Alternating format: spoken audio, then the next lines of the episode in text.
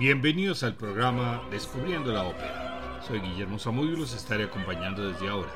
Este es un programa de la emisora de la Universidad del Quindío, la UFM Stereo.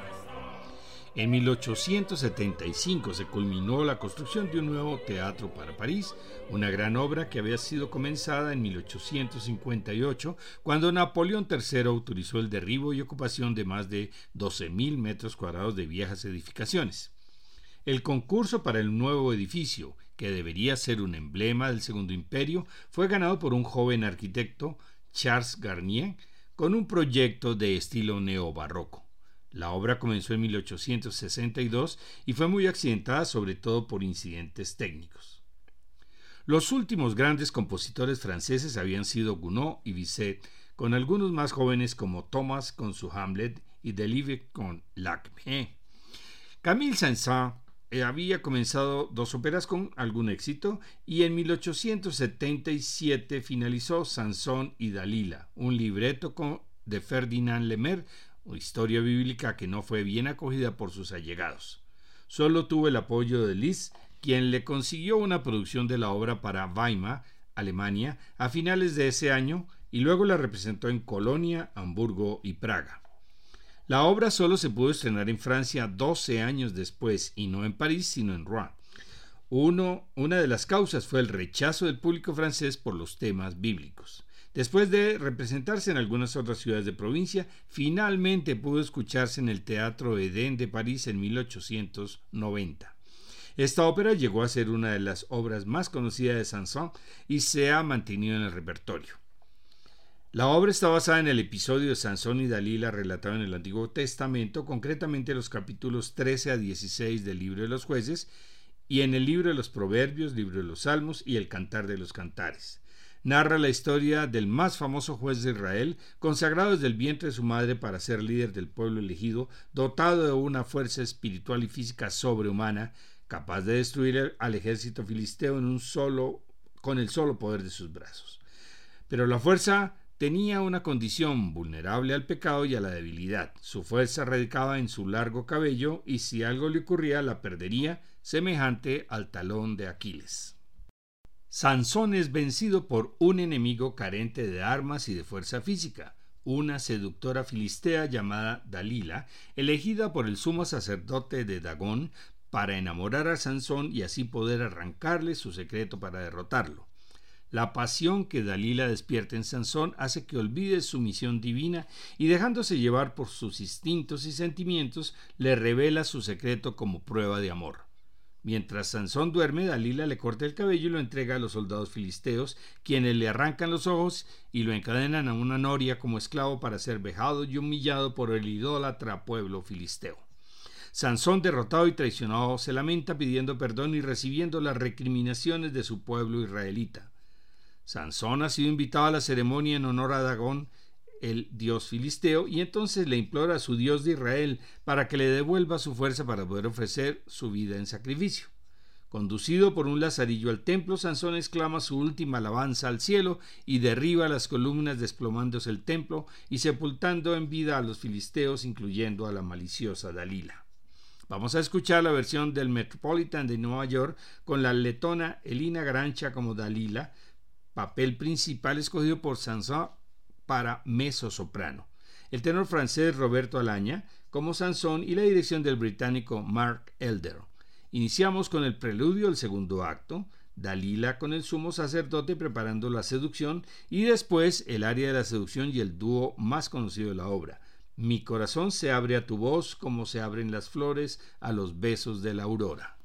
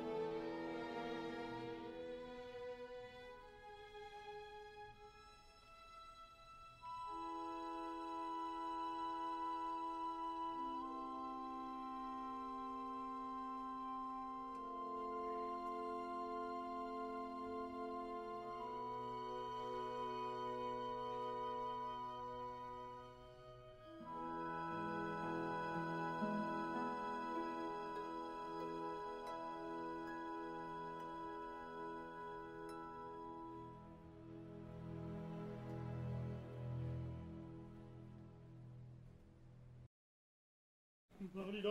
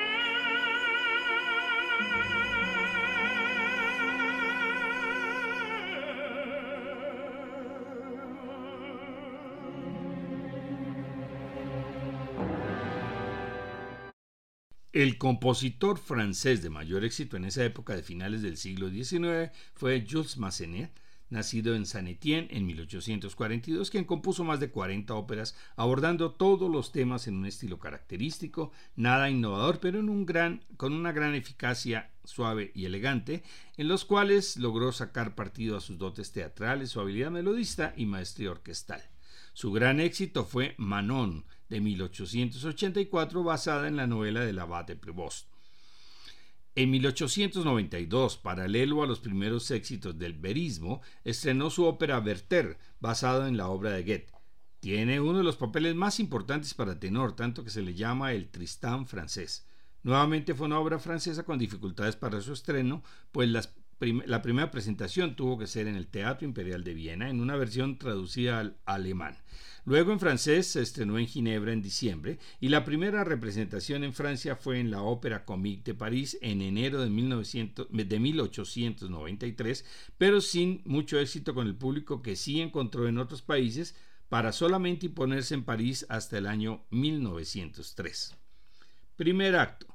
En su casa en la playa, el viudo alguacil enseña a sus hijos menores una canción navideña. Su hija mayor, Charlotte, se ha vestido para un baile.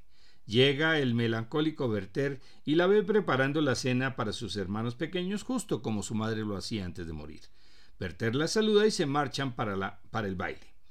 Albert, su prometido, regresa inesperadamente después de un viaje de seis meses y no la encuentra en casa.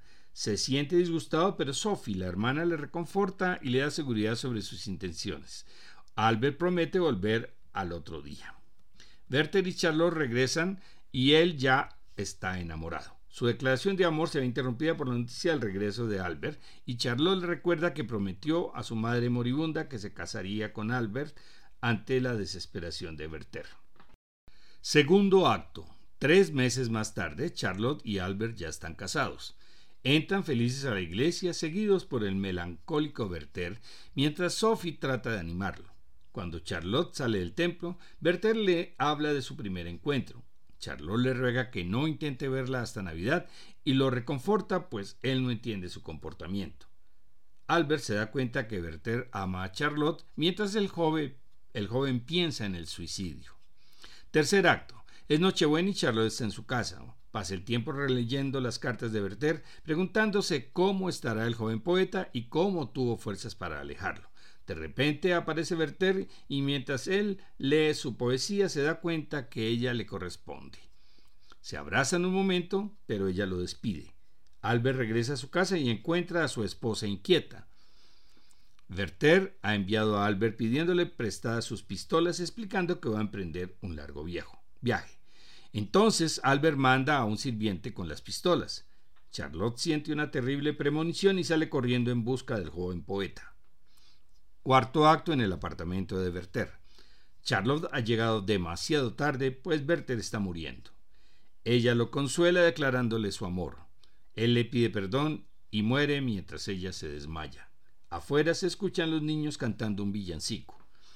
Vamos a escuchar primero el aria de Charlotte, interpretada por la mezzosoprano Elina Grancha, acompañada, acompañada de la Orquesta Sinfónica Nacional de Letonia, dirigida por Alexander Vilumanis.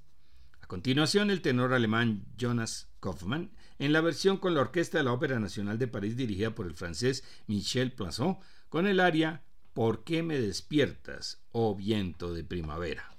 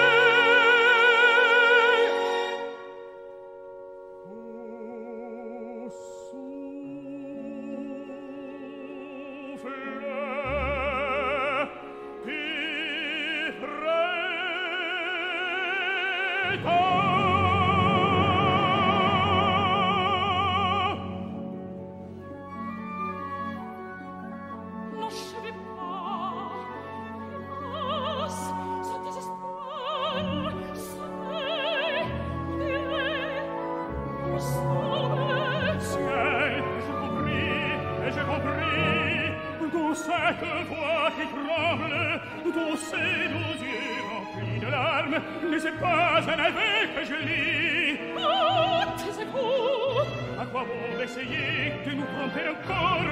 Je vous implore. À nous mentir en nous disant vainqueur de l'immortel.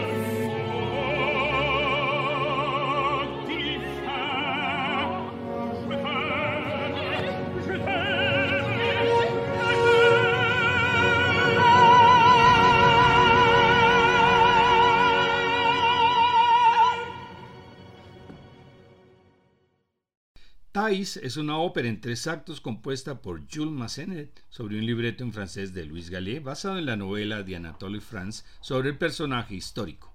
Fue estrenada en la Ópera de París en 1894. Los personajes principales son Thais, una cortesana, soprano ligera, Atanael, monje cenobita, barítono, y Nicias, un noble amante de Thais, tenor. Primer acto. Atanael, un riguroso monje ascético, le confiesa a su superior que ha tenido visiones sobre una sacerdotisa de Venus que vio hace algunos años en Alejandría. Desoyendo su consejo, parte a la ciudad para convertir a Thais al cristianismo. Al llegar visita a su viejo amigo Nicias, un noble donista, quien confiesa ser el amante de ella. El monje le comenta su plan y Nicias se ríe y le advierte que la venganza de Venus puede ser terrible. Sin embargo, lo prepara para llevarlo esa noche a un festín al que asistirá Thais. Cuando llegan, ella canta un triste dúo con Nicias, pues será su última noche. Thais le pregunta por su amigo y él explica lo que viene. Ella se burla y lo desafía. En el segundo acto, Atanael convence a Thais para que cambie de vida y le ordena quemar su casa y sus posiciones y la convence para que le siga al desierto. Aparece Nicias estupefacto ante la marcha de Thais, pero respeta su decisión. En el tercer acto atraviesan el desierto y Atanael comienza a sentir un sentimiento por ella que parece ser un amor platónico.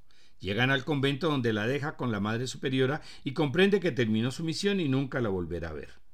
De regreso a su monasterio, Atanael le confiesa a su superior que ha comenzado a sentir deseos sexuales por Thais, quien lo reprende por no haber hecho caso y el monje cae en un sueño depresivo con una visión erótica de Thais, pero sigue una segunda visión donde la ve muriéndose.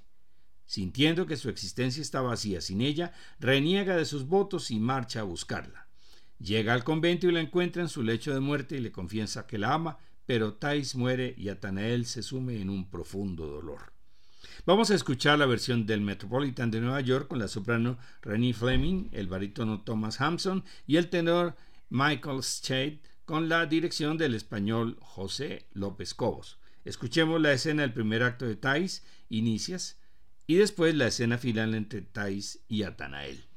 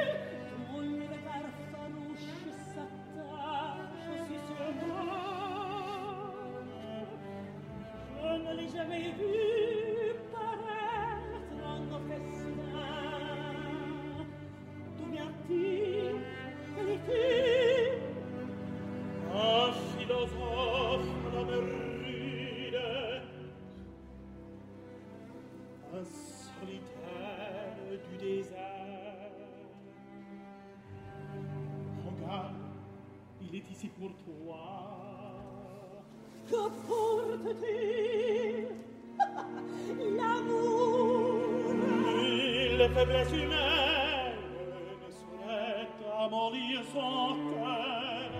Il veut te convertir à sa sainte doctrine. Qu'enseigne-t-il? Le mépris de la chair, l'amour de la douleur,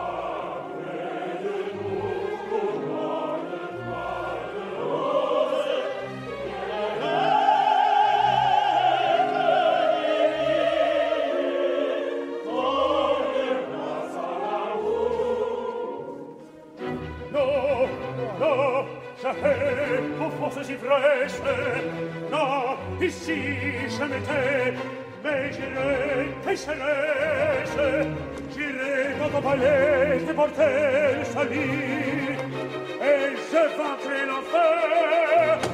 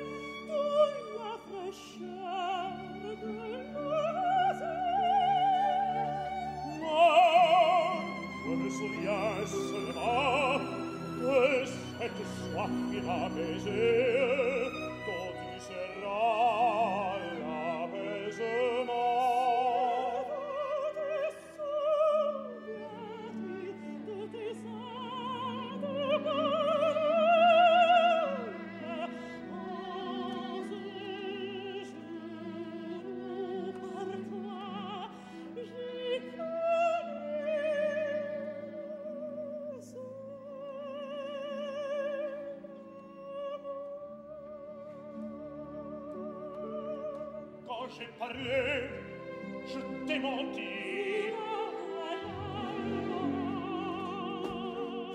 Je t'ai menti.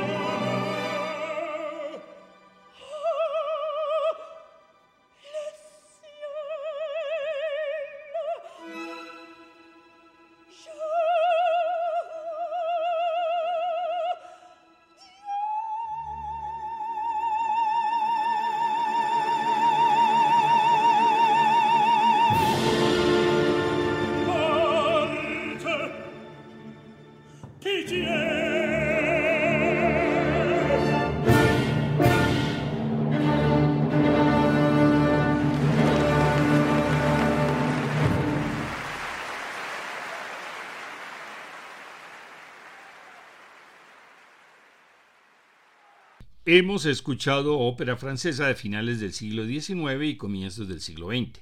En el próximo programa vamos a presentar la ópera del mendigo, la obra más representativa de la ballad ópera inglesa, descrita como una parodia de la ópera. Escucharemos a partes de la ópera original de 1728 con textos de John Gay y música de Johann Christoph Busch y también la adaptación y actualización de los números que realizó Benjamin Britten en 1948. La dupla Kurt Weill y Bertolt Brecht presentaron la ópera de los tres centavos en 1928 sobre el mismo tema pero en idioma alemán y en estilo de cabaret. Ya presentamos en abril la segunda charla, cómo seleccionar la ópera ideal. En mayo la charla musical será sobre los protagonistas de la ópera. Las fechas, el martes 23 de mayo a las 6 de la tarde o el jueves 25 de mayo a las 10 de la mañana, nuevamente por Zoom para que no haya restricción por ubicación. Para mayor información, visitar la página descubriendolamusica.co. Feliz domingo.